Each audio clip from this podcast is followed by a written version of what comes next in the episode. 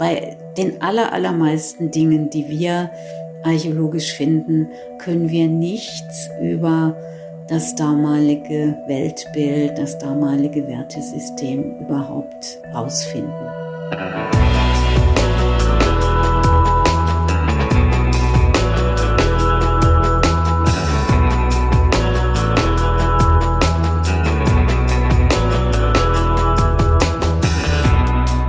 Ihr hört Geister, den Philosophie-Podcast von mir, Christian Eichler. Schön, dass ihr da seid, denn heute beginnen wir endlich unseren langen Gang, mal schauen, wie lang der wird, ob wir jemals am Ende ankommen, durch die Geschichte des menschlichen Denkens. Und zwar gehen wir dabei, ja, ich würde sagen, fast so weit zurück, wie es überhaupt möglich ist, und zwar in die Steinzeit. Und ähm, darüber spreche ich heute mit Brigitte Röder. Schönen guten Tag. Ja, guten Tag, Herr Eichler. Sie sind Professorin für Altertumswissenschaften an der Uni Basel. Ihr Fachbereich ist unter anderem die ur- und frühgeschichtliche Archäologie. Die erste Frage ist hier immer die Frage nach dem Warum. Für Sie ganz persönlich, warum Archäologie? Also ich muss sagen, dass ich in der, dass ich mir überlegt hatte, entweder Philosophie zu studieren, Psychologie oder Archäologie. Und das Gemeinsame bei allen drei Fächern ist mein Interesse nach dem Menschen an sich.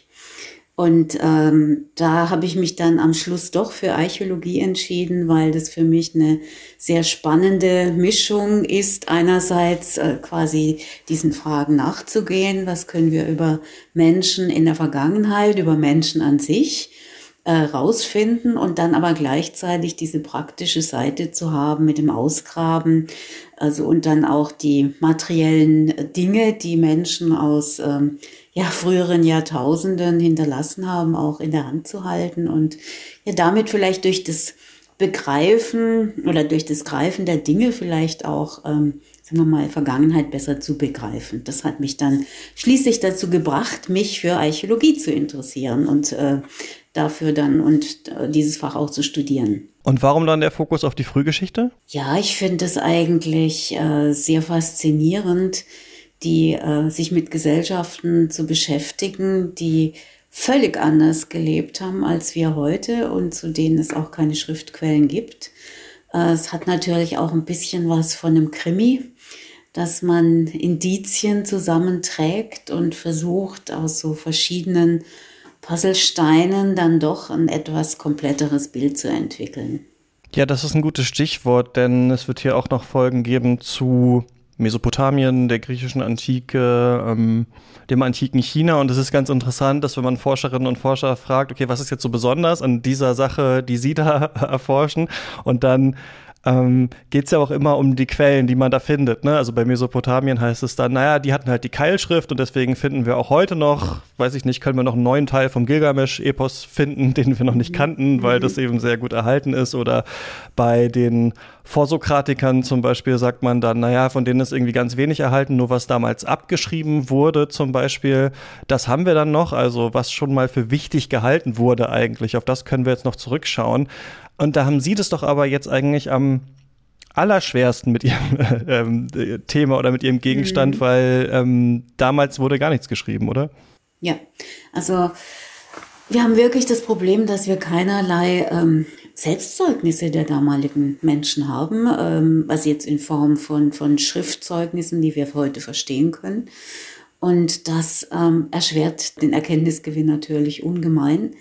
Denn ähm, wir laufen deshalb ständig Gefahr, Dinge in die Vergangenheit rein zu projizieren, die mehr mit uns heute zu tun haben als mit den, den damaligen Menschen. Und deswegen äh, beginnt archäologische Forschung im Prinzip damit, sich bewusst zu machen, wie man eigentlich selbst ähm, ja zeitgeschichtlich situiert ist, welche kulturellen Konzepte man hat, um dann möglichst diesen Projektionsprozess, den man nicht unterbinden kann, der findet statt, ja, aber den möglichst doch irgendwie in, in Grenzen zu halten. Ja, da müssen wir gleich noch drüber sprechen. Sie ähm, haben ja auch einen Fokus auf ähm, Genderfragen und da ist das ja auch ein großer Teil davon, wie man sich das vorstellt, wie das damals war. Vielleicht kann man noch mal zeitlich anfangen. Also dieser Begriff Steinzeit, den kennt ja jedes Kind, den lernt man ja schon irgendwie von früh auf und hat dann irgendwelche Vorstellungen von, ich weiß auch nicht, Menschen, die mit Keulen rumlaufen oder die in Höhlen leben oder so. Ist das ein wissenschaftlicher Begriff? Über welche Zeit spricht man da, wenn man, wenn man dieses Wort benutzt? Ja, im Prinzip ist dann meistens äh, die Urgeschichte der Menschheit gemeint. Und ähm, da kommt es jetzt drauf an, wie man die definiert. Üblicherweise wird sie über die Gattung Homo, also den Menschen, definiert und die setzt man heute bei etwa 2,8 Millionen Jahren an. Aber es gibt Steingeräte, die noch älter sind. Die sind etwa aus der Zeit vor 3,3 Millionen Jahren. Und jetzt ist natürlich die Frage, was zählt man zu Menschen oder zur Menschheit, ja. Also Wesen, die in der Lage waren, Steingeräte zu machen oder orientieren wir uns an der Gattung Homo, wobei ja in der Paläoanthropologie auch nicht alles in Stein gemeißelt ist, sondern sich da ja auch immer wieder Dinge verschieben, neue Fossilien dazukommen und deswegen, sagen wir mal, sich neue Erkenntnisse ergeben und manche Dinge auch neu äh, gesehen werden. Aber also man kann sich das mal einfach vorstellen. Es geht letztlich um 2,8 Millionen Jahre rund, ja. Und also selbst für mich als Prähistorikerin ist das ein Zeitraum, den ich mir überhaupt nicht vorstellen kann, ja. Also ich bin jetzt froh, die letzten 50.000 Jahre so für Mitteleuropa so einigermaßen zu überblicken. äh, jetzt kurz vor der Pensionierung, ja. Aber ähm, ich meine, es sind unglaubliche Zeiträume. Natürlich weiß man über die älteren Zeiträume sehr, sehr wenig. Aber äh, trotzdem, ich meine, es wird dann immer gleich gefragt, ja, wie war denn der Mensch so in der Steinzeit oder was können wir sagen über die Geschlechter in der Steinzeit und so. Und da muss man sich einfach klar machen, wenn man den Begriff Steinzeit benutzt und dann quasi nach dem Wesen des Menschen fragt, geht es letzten Endes um einen Zeitraum von 2,8 Millionen Jahren. Und damit wird dann schon klar, dass diese Frage nach den Geschlechterverhältnissen in der Steinzeit so pauschal eigentlich nicht gestellt werden kann, ja, denn wir haben selbstverständlich ganz, ganz verschiedene Lebensverhältnisse gehabt in diesen 2,8 Millionen Jahren. Da hat sich unglaublich viel verändert. Die Lebensverhältnisse waren auch nicht immer und überall gleich. Also das heißt, wir müssen da schon vernünftigerweise davon ausgehen, dass es ähm, eine große Vielfalt gab und dass natürlich auch ähm, Veränderungen, Entwicklungen stattgefunden haben in diesem großen Zeitraum. Wenn man jetzt über den Anfang spricht, also Sie haben das ja gerade gesagt, 2008 Millionen Jahre, eventuell kann man es sogar noch weiter nach hinten schieben da haben wir schon Werkzeuge gefunden. Also, wenn ich das richtig verstehe, dann kann man einerseits ähm, sich das irgendwie biologisch oder gattungstechnisch mhm. fragen, wie hat sich der Mensch selbst biologisch irgendwie verändert und dann macht man da einen Cut und sagt, dann geht eine bestimmte Epoche los. Mhm.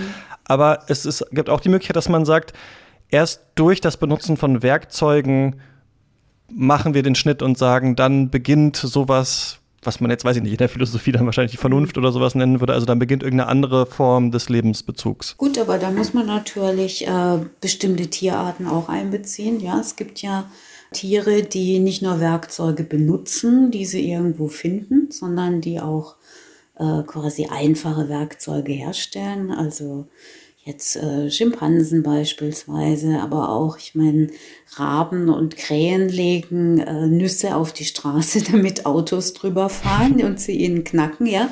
Tintenfische sind in der Lage, ähm, mhm.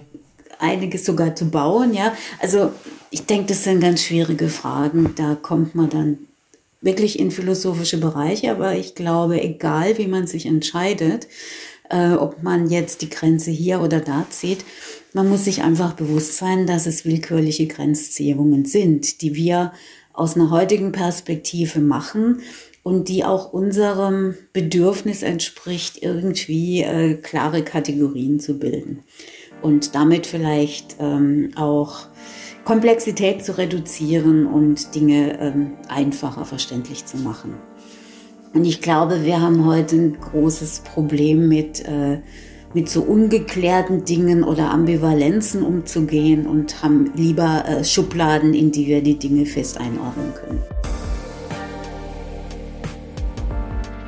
So, und bevor es hier weitergeht, ein kurzer Werbebreak und zwar Werbung für Geister, also den Podcast, den ihr gerade hört. Denn in der Steinzeit gab es auf jeden Fall zwei Sachen noch nicht. Geld und Podcasts. Heute gibt es aber beides und beides gehört auch zusammen, denn ich kann diesen Podcast nur machen, wenn ihr den finanziell unterstützt. Das geht auf steadyhq.com slash geister und wenn ihr das macht, dann könnt ihr unsere Special-Folgen hören, in denen bespreche ich mit dem Philosophen Jens Pier zusammen Texte. Dazu gibt es auch in unserem Discord einen Lesekreis. Und die letzte Besprechung war, was bedeutet das alles von Thomas Nagel, die ist schon online. Und nächste Woche nehmen wir unsere Besprechung auf zum kleinen Prinzen. Ähm, ein Buch, das ich jetzt auch zum ersten Mal für diesen Podcast gelesen habe. Falls ihr das hören wollt oder einfach so wollt, dass dieser Podcast immer weitergeht, dann schaut gerne mal nach auf steadyhq.com slash geister. Und jetzt weiter im Text.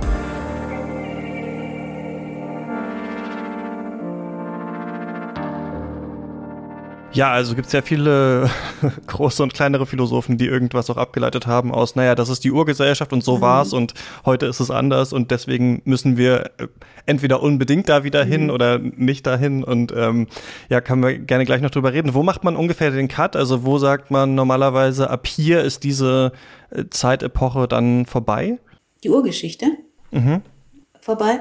Also ähm, die Urgeschichte endet eigentlich da definitionsgemäß, wenn Gesellschaften kommen, die ähm, selber Schrift haben, ja.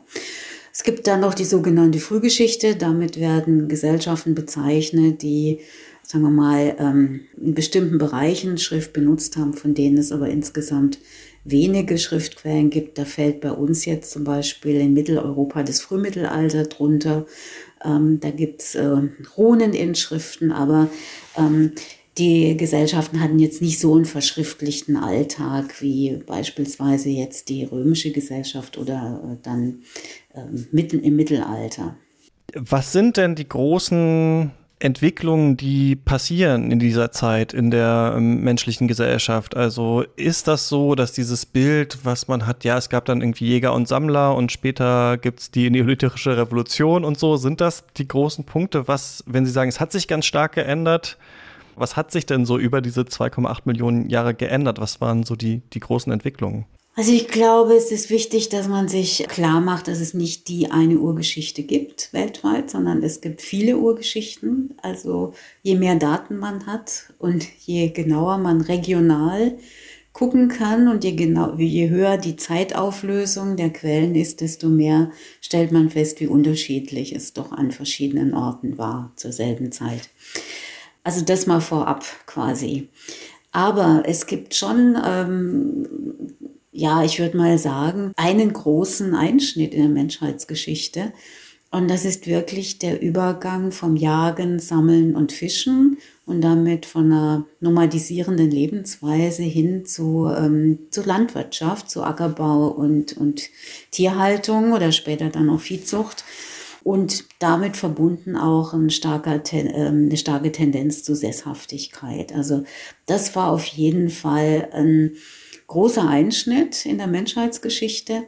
Und das muss man sich mal klar machen. Dieser Einschnitt, der fand, das war auch wieder ein längerer Prozess über mehrere Jahrtausende. Also man darf sich das nicht so als äh, eine ganz kurze Entwicklung vorstellen, sondern das ging auch ein paar tausend Jahre. Aber sagen, nehmen wir jetzt mal an, der Einfachheit halber, es wäre so ein Punkt, dann würde man etwa sagen, naja, etwa 10.000 vor Christus haben wir die Neolithisierung im, im Vorderen Orient. Und da sind wir, wenn wir bei jetzt 2,8 Millionen Jahre als äh, Gesamtmenschheitsgeschichte nehmen, also quasi äh, kurz vor heute. Ganz ja. am Ende, ja. Mhm. Ja, ganz am Ende. Aber mit diesem Einschnitt oder mit dieser Veränderung der Lebensweise, sagen wir vielleicht mal lieber so, hat sich dann die kulturelle Entwicklung unglaublich beschleunigt.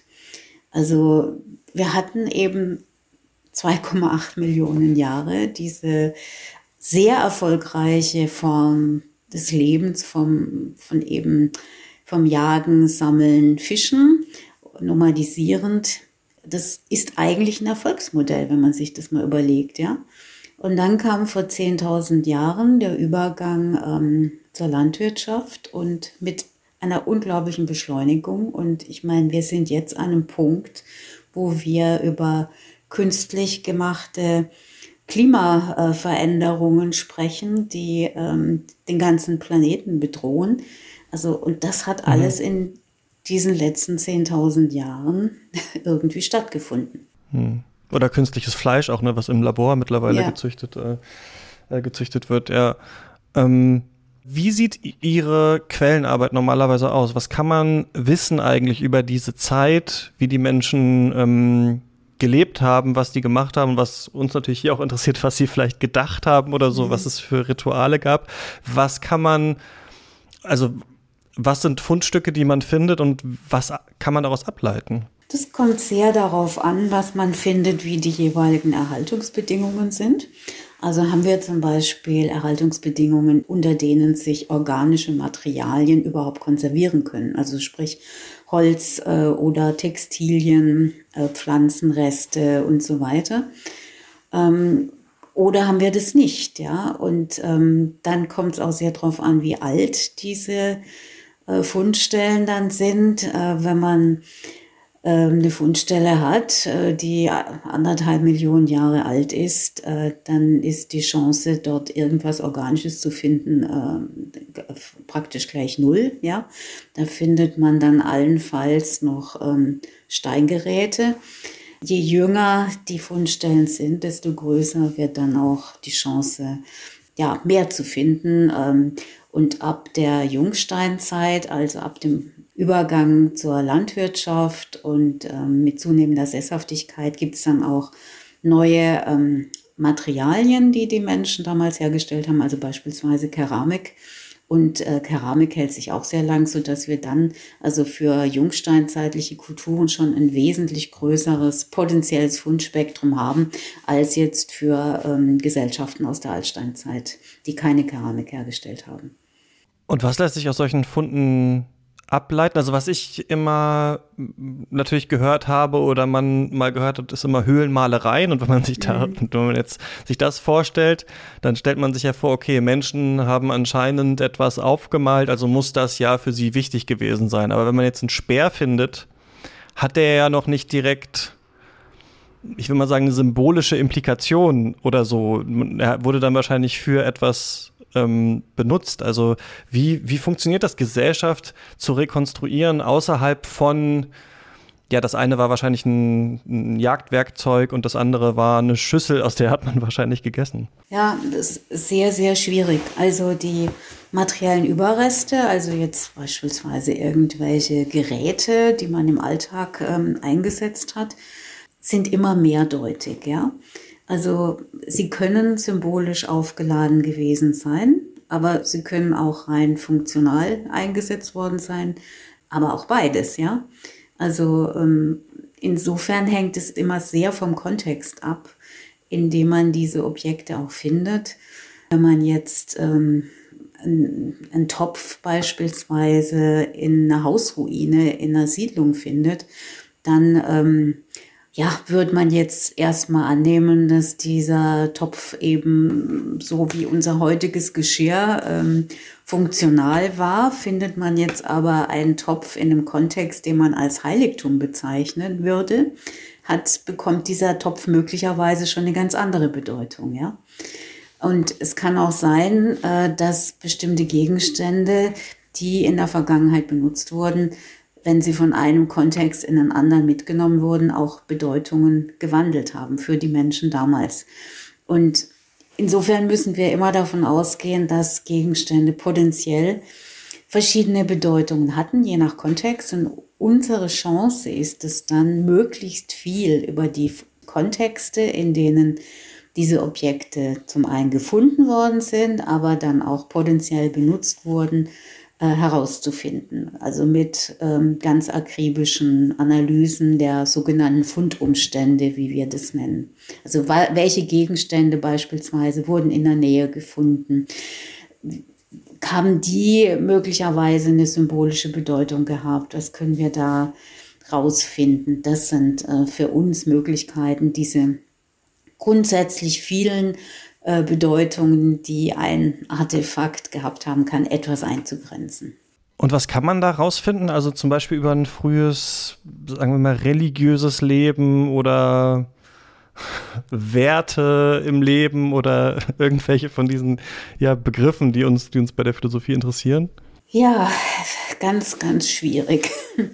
Also, ich meine, diesen Gegenständen sieht man nicht an, was die Menschen, die sie hergestellt oder benutzt haben, gedacht haben, was für ein Wertesystem sie hatten. Also bei den aller, allermeisten Dingen, die wir archäologisch finden, würde ich sagen, können wir nichts über das damalige Weltbild, das damalige Wertesystem überhaupt äh, rausfinden, ja. Dann gibt es Kontexte, die, also beispielsweise Gräber, die ähm, schon eher was über, ja, vielleicht symbolische Ordnung der damaligen Gesellschaft aussagen.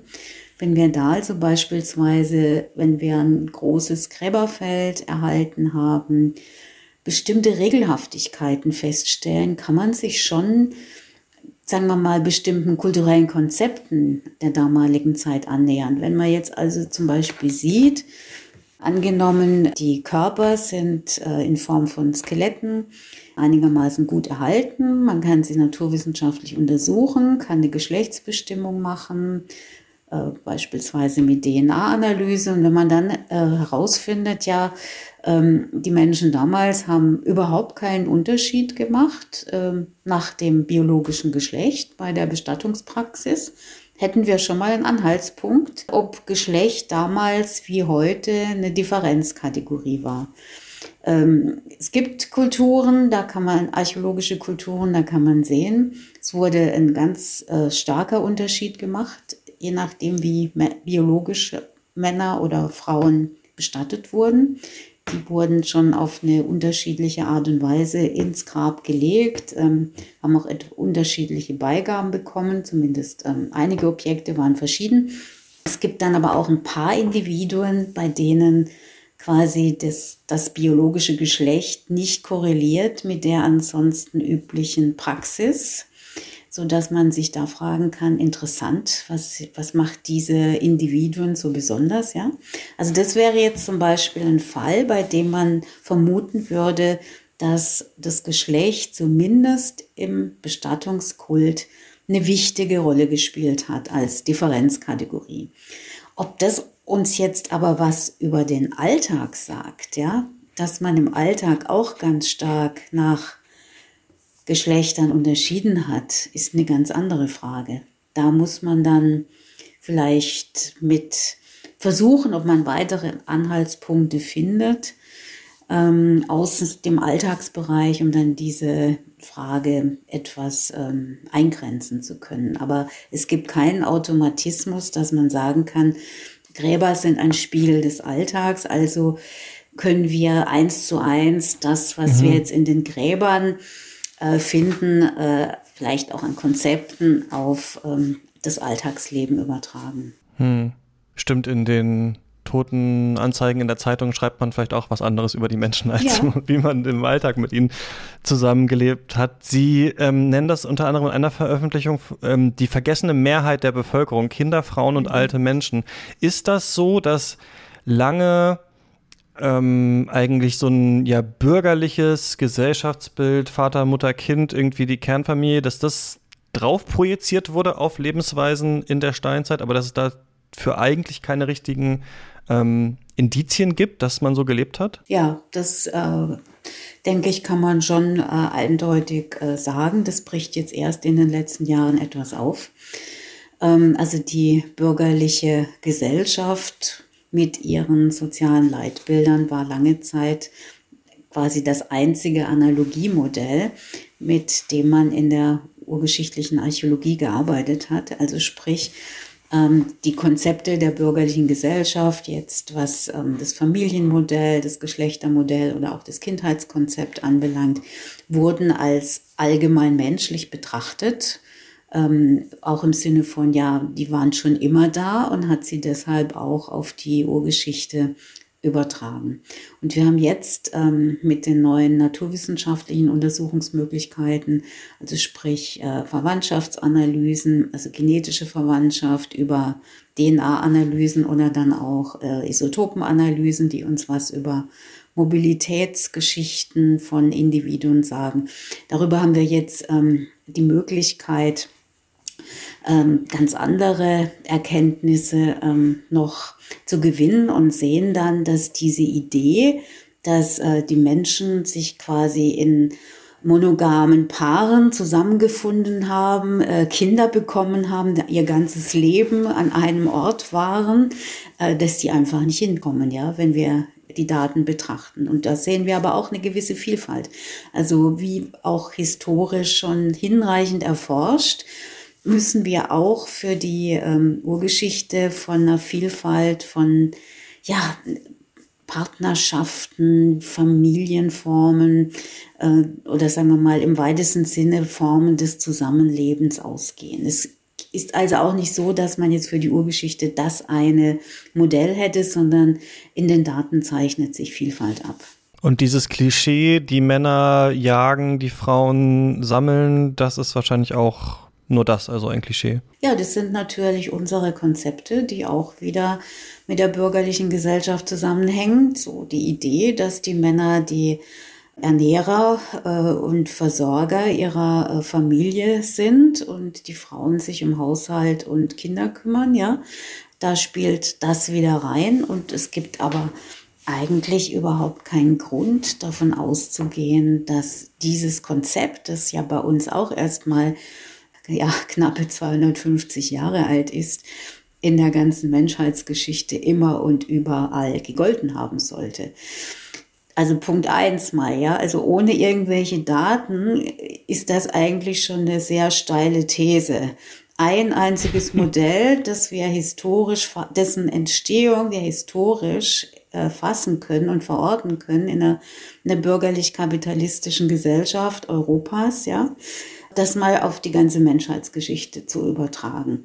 Aber dazu äh, gibt es auch ähm, Daten, die da widersprechen. Zum Beispiel kann man äh, durch Untersuchungen weiblicher und männlicher Skelette schauen, ob es da große Unterschiede gab bei den Tätigkeiten, die Männer und Frauen ausgeübt mhm. haben. Und da gibt es jetzt schon ähm, neuere Untersuchungen, die zeigen, dass es für die Altsteinzeit äh, bei den Serien, die man untersucht hat, jetzt keine großen Unterschiede gibt, woraus man schließen kann, dass Männer und Frauen mehr oder weniger dieselben Tätigkeiten ausgeübt haben, also dass Frauen auch gejagt haben.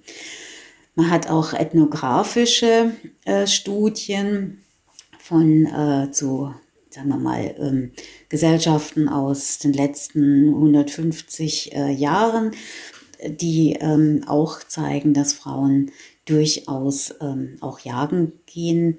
Genauso übrigens wie Kinder schon, ja. Sie haben gesagt, als dann diese Sesshaftwerdung beginnt, der Ackerbau, dann geht die kulturelle Entwicklung so richtig los. Was meinen Sie genau damit? Nein, die kulturelle, dass die kulturelle Entwicklung richtig losgeht, meinte ich nicht. Das wäre ja eher so, es klingt so ein bisschen, als ob vorher ähm, ja, die, mhm, ja, die Kultur okay. etwas äh, weniger entwickelt gewesen sei. Das meinte ich überhaupt nicht. Im Gegenteil, ja, sondern die Geschwindigkeit vervielfältigt sich äh, mit der Landwirtschaft. Ja, da, da überschlagen sich praktisch die Ereignisse. Das meinte ich. Ja, also die, die Veränderungen äh, werden wesentlich schneller. Welche Veränderungen genau? Also, ähm also eine Veränderung, die ich schon sehr äh, gravierend finde, es lebten dann mehr Menschen permanent auf engem Raum zusammen als zuvor. Also das klingt mhm. jetzt vielleicht gar nicht so ähm, spektakulär, aber man muss sich das mal vorstellen. In der Altsteinzeit war die Besiedlung sehr dünn. Man zog umher und hat dann je nach Jahreszeit vermutlich schon sich zu größeren Gruppen zusammengefunden, aber ich, ich weiß nicht, wie viele Menschen man im Lauf seines Lebens ähm, tatsächlich gesehen hat. Vielleicht 100, wenn es hochkommt 200. Mhm. Ja, also weil eben es wenige Menschen gab, die weit verstreut gelebt haben. Wenn ich heute an einem normalen Wochentag einmal über den Basler Marktplatz ähm, mhm. marschiere, sehe ich innerhalb von fünf Minuten mehr Menschen, als äh, jemand in der Altsteinzeit vielleicht in seinem ganzen Leben gesehen hat. Und das sind Veränderungen, die, wenn man das mal sich klar macht und im Einzelnen durchdenkt, eigentlich massiv sind, ja. Also je mehr Menschen äh, permanent auf engem Raum zusammenleben, desto größer wird zum Beispiel das Konfliktpotenzial. Also das heißt, man muss ganz andere Formen ähm, der Konfliktbewältigung auch entwickeln, wenn man so eng zusammen wohnt. Krankheitsrisiken werden größer, Ansteckungsgefahr und so weiter. Also das hat eigentlich einen riesigen Rattenschwanz an, an Folgen mit sich gebracht, diese neue Lebensweise. Welche, welche Arten von Konfliktbewältigung wurden da, kamen da hinzu? Ja, das äh, wäre natürlich schön zu wissen. ähm, wir haben eher, äh, sagen wir mal, archäologische Belege für nicht bewältigte Konflikte, nämlich für gewalttätige Auseinandersetzungen, bei denen dann Menschen zu Tode kamen. Da haben wir einige äh, Fundstellen die äh, das zeigen. Das heißt aber nicht, dass solche gewalttätigen Auseinandersetzungen zuerst mit der äh, Landwirtschaft aufgekommen wären. Die gab es vorher auch schon, ja. Also kann man jetzt so eigentlich nicht sagen, aber ja, ohne Schriftquellen ist natürlich schwierig, äh, sich ja, diese Frage zu beantworten, wie wurden Konflikte äh, bewältigt. Keine Ahnung.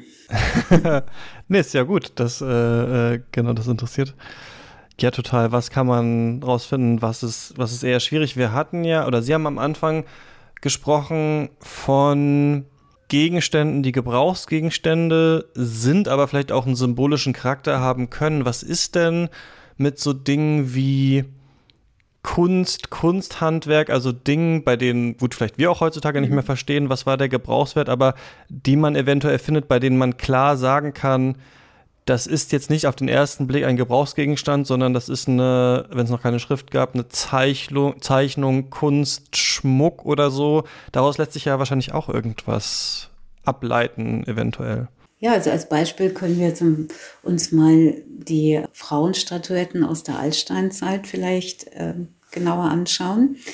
Ähm, da hieß es ähm, lange, das seien äh, Muttergottheiten oder Belege gar für ein Matriarchat.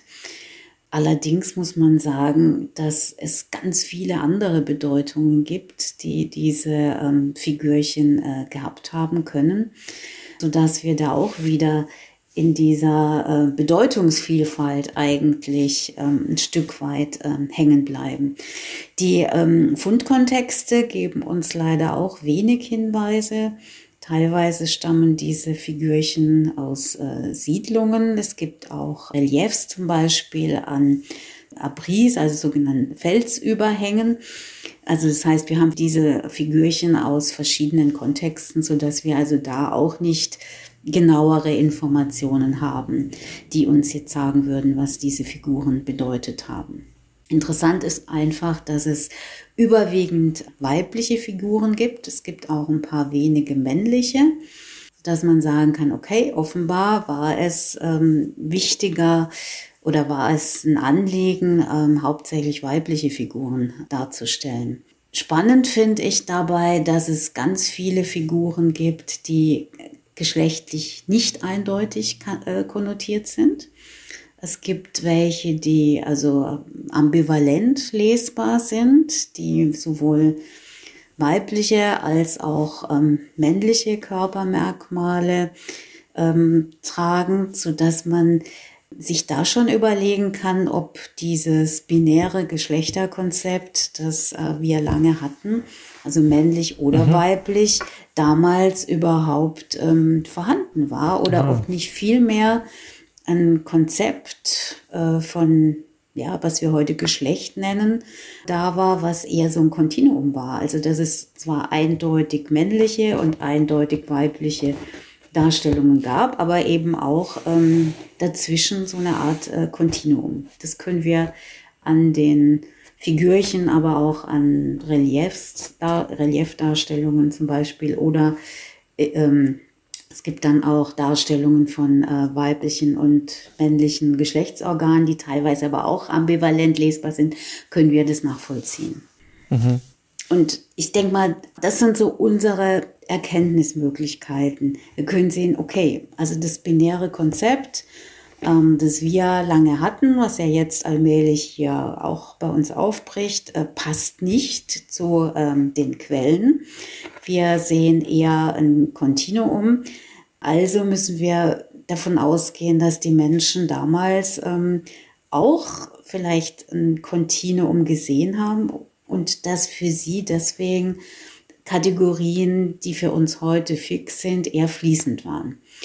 Es gibt aus dieser Zeit dann auch noch Mischwesen, also zum Beispiel Mensch-Tier-Mischwesen, was auch mhm. wieder dafür spricht, dass es äh, keine so festen Kategorien gab, sondern dass vielleicht ähm, ja Kategorie oder unsere heutigen Kategorien, also Mensch-Tier, damals eher auch ähm, nicht als begrenzt gedacht waren, sondern dass die ineinander übergreifen oder vielleicht hat man auch gar keine Trennung gemacht, ja.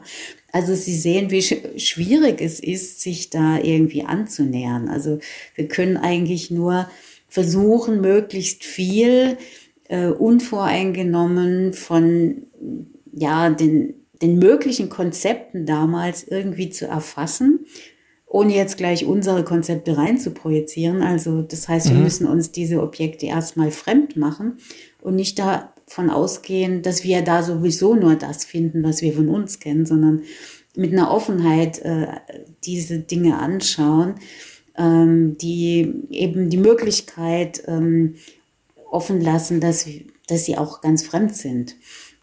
Und dann kann man Indizien sammeln und auf einer Metaebene sagen, okay, wir sehen jetzt hier keine festen Kategorien, aber was das jetzt genau bedeutet hat für die Menschen damals, mhm. das können wir heute nicht erschließen. Spannend, also dass genau wir nicht nur was reinprojizieren, sondern uns freimachen müssen und das auch, wenn bei uns in der Gesellschaft Konzepte aufbrechen, dass man dann auf die Idee kommt zu sagen, ach so, vielleicht ähm, genau war das damals auch schon so oder lässt sich trotzdem auch vergleichen.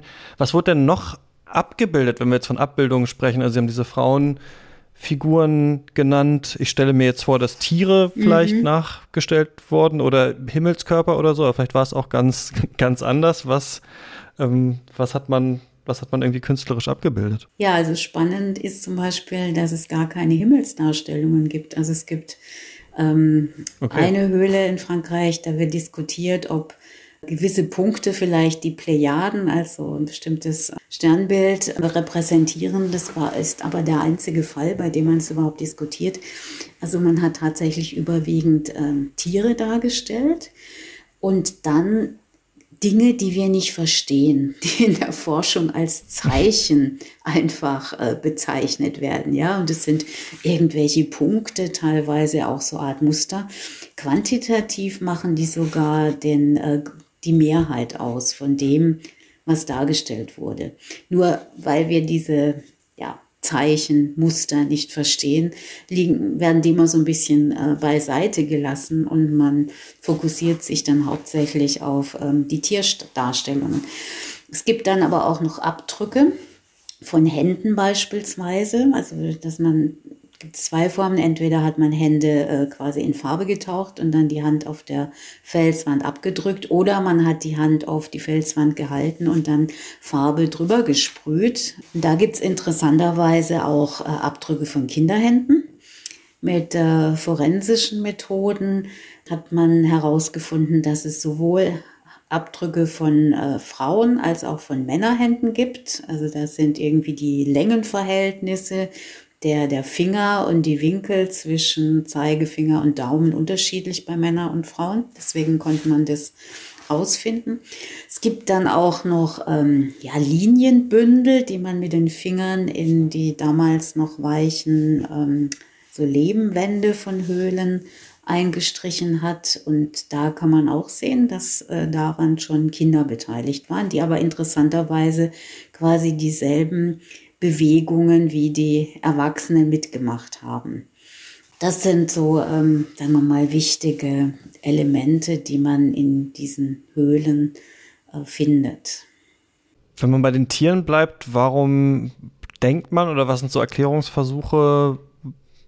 Warum wurden die Tiere abgebildet? Ist das, kann das was, eine Art Vergötterung sein? Ist das einfach eine Darstellung? Kann das was Lehrhaftes auch einfach sein, beizubringen, was es für Tiere gibt? Wahrscheinlich gibt es da auch viele Interpretationsmöglichkeiten. Da gibt es unendlich viele Interpretationsmöglichkeiten, angefangen von schlichter Jagdmagie, dass da quasi die äh, Jäger mhm. immer als Männergruppe gedacht, sich in die Höhle, Höhlen zurückgezogen hätten, um dort vor der Jagd so eine Art Jagdzauber zu vollführen, um dann eine erfolgreiche Jagd zu haben. Das wäre so die eine Interpretation. Da wurde dann das Argument dagegen gesetzt, dass die ähm, Nahrungsreste, die man findet von äh, ja, erbeuteten Tieren, ähm, interessanterweise gerade nicht den Tieren entsprechen, die da in den Höhlen mhm. dargestellt wurden. Also von daher hat diese These ja sehr viel Gegenwehr äh, äh, erfahren und wurde jetzt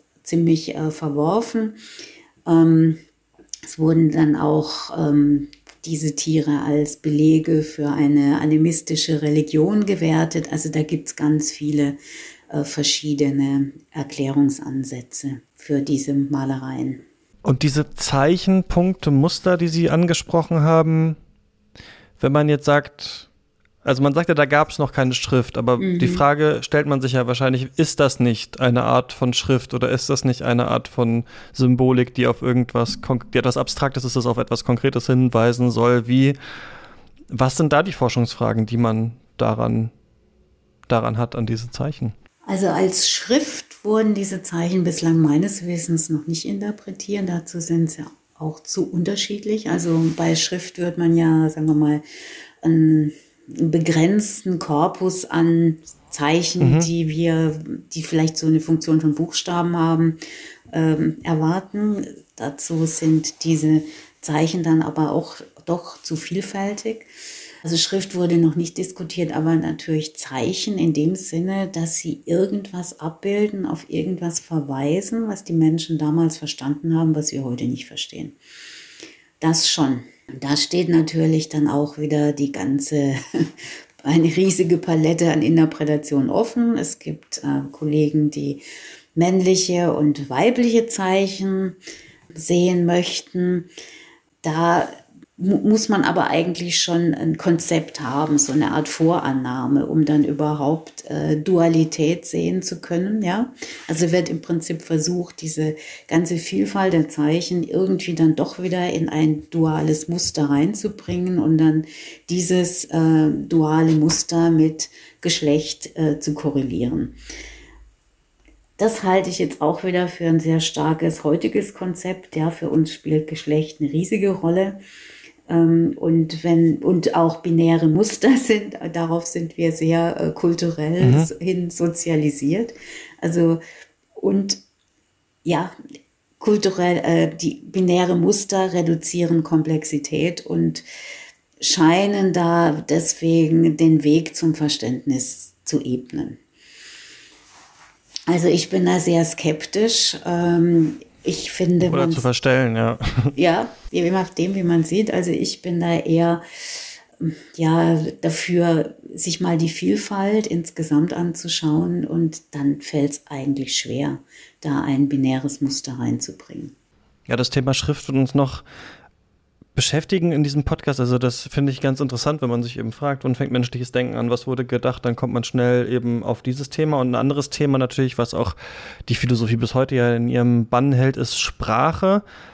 Das ist natürlich auch wieder eine Frage, äh, die ich jetzt einfach mal stelle, obwohl ich denke, man kann da wahrscheinlich nicht so viel zu sagen. Aber was denkt man dann, wie Menschen früher kommuniziert haben, weil in diesem Klischee, was kleine Kinder lernen, ist es ja, dass man, dass es früher so eine Art Lautsprache gegeben hat oder so, aber ja, man hat ja wahrscheinlich kein, kein Diktiergerät in irgendeiner Höhle gefunden oder so, also muss es sich ableiten. Was gibt es da für Gedanken zu, wie Kommunikation stattgefunden hat? Also die biologische Voraussetzung für eine Sprache, wie wir sie heute haben, ist ein Zungenbein.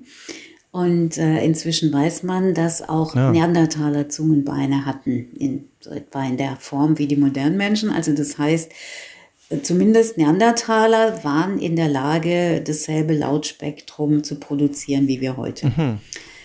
die Lebensverhältnisse waren doch einigermaßen komplex. Also wenn wir jetzt, ähm, wenn man jetzt zum Beispiel sich vorstellt, äh, Gemeinschaftsjagd, ja, da muss man sich auch verständigen mhm. können. Also das heißt so, diese. Äh, Und darf auch nicht so laut sein im Zweifelsfall, ja. Ja, auch noch, ja. Also diese Klischees, die man da häufig in irgendwelchen äh, Steinzeitfilmen sieht, dass die so eine ganz äh, rudimentäre Lautsprache gehabt hätten, ich glaube, die darf man getrost ad acta legen. Und ähm, es brauchte auch unglaublich viel Wissen in der damaligen Zeit. Man musste wissen, ähm, in welcher Jahreszeit wo ähm, bestimmte Nahrungsressourcen vorhanden sind. Man musste astronomische Kenntnisse haben, weil nur über die Beobachtung des Himmels Orientierung im Raum und in der Zeit möglich war. Man musste wissen, welche Pflanzen essbar, welche giftig sind. Wir haben inzwischen Belege dafür, dass man auch schon Heilpflanzen kannte in der Altsteinzeit, also bei den Neandertalern beispielsweise. Das heißt, es gibt doch ähm, ein riesiger, einen riesigen Wissenspool, der vermutlich auch mündlich tradiert wurde. Also von daher würde ich mal davon ausgehen, dass ähm, die Sprache schon recht ähm, komplex war und eben auch das Tradieren ähm, von Wissen ermöglicht hat und auch ähm, die Absprache von ja, Gemeinschaftshandlungen im Alltag. Ähm, was sind denn Fragen zu dieser Zeit, an denen Sie gerade noch arbeiten oder knobeln, bei denen Sie sagen, die finden Sie gerade noch besonders interessant? Also so im Bereich der ähm, Geschlechterforschung bin ich so in den letzten Jahren darauf gekommen, dass ich immer davon ausgegangen bin, dass das Geschlecht als ähm, Strukturkategorie und Differenzkategorie ähm, quasi als sozialer Platzanzeiger in der Urgeschichte eine ähnlich wichtige Rolle gespielt hat wie bei uns heute. Und in den letzten Jahren habe ich da immer mehr Zweifel ich nehme auch unsere Gesellschaft heute als extrem fixiert auf Geschlecht wahr. Wenn ich an diese ganzen hysterischen Diskussionen über das Gendersternchen denke, ja, dann frage ich mich, hat man hier eigentlich nichts Wichtigeres zu tun, als sich über sowas äh, zu echauffieren? Und ähm, mhm. Und in, in, in, in den letzten Jahren komme ich eben mehr dazu, daran zu denken, dass wir Geschlecht als wissenschaftliche Kategorie auch historisieren müssen und nicht davon ausgehen können, dass Geschlecht in früheren Gesellschaften, also ich denke jetzt vor allen Dingen an die urgeschichtlichen, dieselbe Rolle gespielt hat äh, wie bei uns heute. Also das heißt, ähm, ich könnte mir inzwischen auch Gesellschaften vorstellen, in denen Geschlecht nicht diese Rolle des sozialen äh, Platzanweisers hatte wie heute. Und dafür gibt es auch archäologische Indizien, also jetzt zumindest im Bestattungskult, dass es da äh, Gesellschaften gibt, in denen kein grundsätzlicher Unterschied gemacht wurde bei den Bestattungspraktiken, ob jetzt ein Mann oder eine Frau bestattet wurde dass bei diesen Gesellschaften andere weitere Kategorien offenbar noch eine Rolle spielten, wie Menschen bestattet wurden, also jetzt jenseits äh, vom Geschlecht.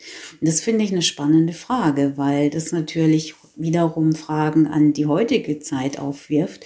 Warum spielt Geschlecht bei uns heute so eine unglaublich wichtige Rolle? Und könnten wir uns da äh, vielleicht auch eine eine Gesellschaft oder Form des Zusammenlebens vorstellen, in denen das nicht so ausgeprägt ist wie heute. So auch ein bisschen im Sinne von einer, von einer Utopie, ja. Wie könnte es denn jetzt ähm, mhm. weitergehen? Oder was für andere Formen des Zusammenlebens könnte es geben? Sehr spannend. Jetzt, wo Sie es gerade noch mal gesagt haben, muss ich noch einmal zu den Bestattungen zurück. Ist das, weil Totenkult, Mausoleen und sowas, das ist was, was wir natürlich in vielen frühgeschichtlichen Gesellschaften ganz stark haben. Ne? Also, dass auch viel darüber geschrieben wurde, auch über das Ritualisierte und so. Und es ist auch so, dass wir in der Steinzeit schon sehen, dass es ein wichtiger Teil des Lebens ist, weil wir die Toten bestattet finden und auch nicht einfach nur sagen wir, in, in vergraben, sondern da zum Beispiel auch Gegenstände oder so mitgefunden werden. Also wir sehen, dass das ähm, tatsächlich aufwendige Prozesse auch waren, diese Bestattung. Ja, da muss man auch wieder differenzieren. Also aus der Altsteinzeit haben wir relativ wenige Bestattungen. Mhm. Ähm, und ja, sagen wir mal so, ähm, die Menschen müssen sich ja irgendwie zu einer Leiche verhalten haben. Sie haben sich in der Altsteinzeit mehrheitlich so verhalten, dass wir heute keine archäologischen Überreste haben. Das heißt nicht, mhm. dass der Umgang mit toten Körpern pietätlos gewesen sein muss, aber er kann so gewesen sein, dass der Körper sich nicht, äh, also auch das Skelett sich nicht äh, erhalten hat, ja. Also das heißt, mhm. äh, wir müssen immer bedenken, gerade jetzt für die Altsteinzeit, dass die meisten Menschen nicht so bestattet wurden, dass wir sie heute noch finden. Und auch bei der Jungsteinzeit gibt es archäologische Kulturen, von denen wir bis heute ähm, keine sicheren Bestattungen haben. Und deswegen muss man da immer ein bisschen ähm, differenzieren und äh, sagen, okay, für die archäologische Kultur X haben wir Bestattungen, da haben wir die und die Praktiken. Das, die können wir aber nicht verallgemeinern für andere zeitgleiche Kulturen. Mhm.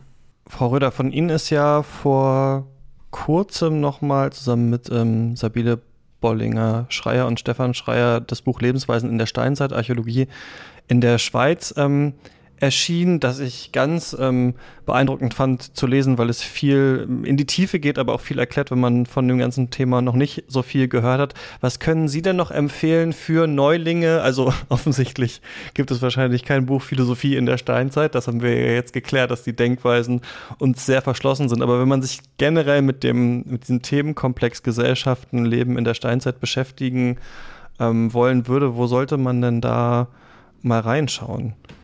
Also sagen wir mal, wenn man sich dafür interessiert, wie die Menschen damals gedacht haben, wie sie ähm, vielleicht in der Welt standen, ganz anders als heute, fand ich ein Buch von ähm, Baptiste Morisot, einem französischen Philosophen, sehr interessant, Philosophie der Wildnis, ähm, der seine Erfahrungen beschreibt. Ähm, die er äh, gesammelt hat, als er sich quasi auf die Pirsch begeben hat, äh, nach Tieren, jetzt nicht um zu jagen, sondern einfach um sie zu beobachten. Und äh, da habe ich beim Lesen gedacht, ja, vielleicht könnte das in der, in der Urgeschichte ähnlich gewesen sein, also in der Altsteinzeit. Äh, so, ja, das Verhältnis vom, vom Menschen zur Natur, zu Tieren, die Art, wie man sich quasi eingebettet gefühlt hat in dieses große Ganze. Das fand ich sehr anregend und, und spannend und könnt, denke mal, dass das vielleicht was sein könnte, wenn man sich diesen Fragen ähm, annähern möchte. Ja, spannend, weil man hat ja immer so diese Konstruktion, wie Sie es jetzt auch schon oft beschrieben haben, sagen wir mal von der bürgerlichen Familie. Also man denkt so an die Steinzeit und dann denkt man, okay, da gab es dann Männer und Frauen und dann gab es irgendwann Häuser und dann haben die da gelebt und fertig. Aber wenn man selber ja mal lange in der Natur zum Beispiel war, ist man ja schon nach zwei Tagen irgendwie ganz gefühlt ganz anders, ähm, mhm. als man so in unserer Gesellschaft irgendwie ist. Ne? Also dass es eine ganz andere Art irgendwie des Lebens auch gewesen sein muss. Das ist manchmal, glaube ich, äh, schwer vorstellbar. Interessant. Äh, Werde ich reinschauen auf jeden Fall in mhm. dieses Buch. Ja, dann bleibt mir nur noch ähm, Ihnen herzlich zu danken für dieses ähm, Gespräch und ähm, auf meine vielen äh, Fragen äh, Antwort zu geben. Und das, ja, ich fand das sehr, sehr spannend, ähm, was man sich eventuell ableiten kann und was eben auch gar nicht. Ja, äh, gerne. Vielen Dank.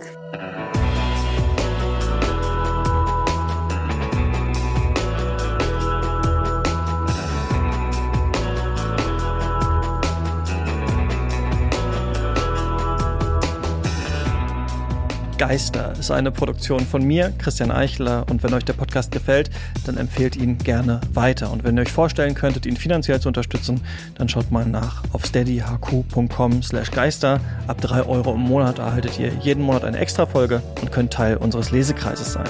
Schaut gerne mal vorbei. Hier waren Geister. Wir reden über Philosophie. Lasst euch nicht verjagen.